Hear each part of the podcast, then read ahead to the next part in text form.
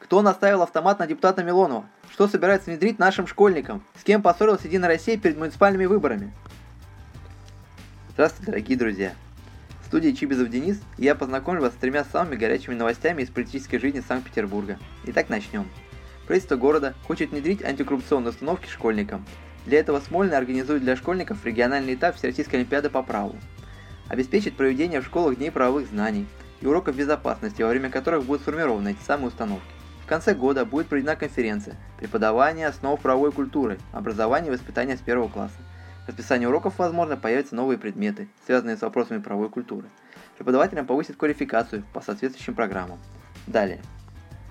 Депутат законодательного собрания от фракции «Единая Россия» Виталий Милонов в понедельник, 20 января, шестью активистами провел акцию на границе Косово и Сербии.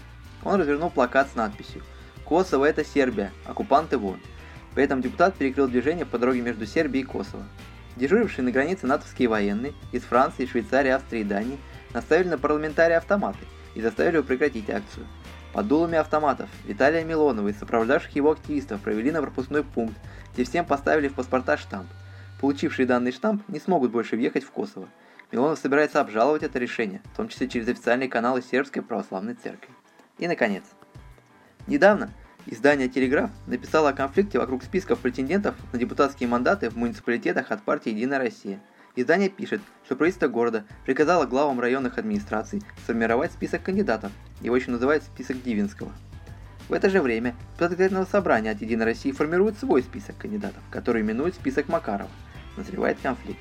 Итак, на этом все. Спасибо за внимание и приятного вам дня.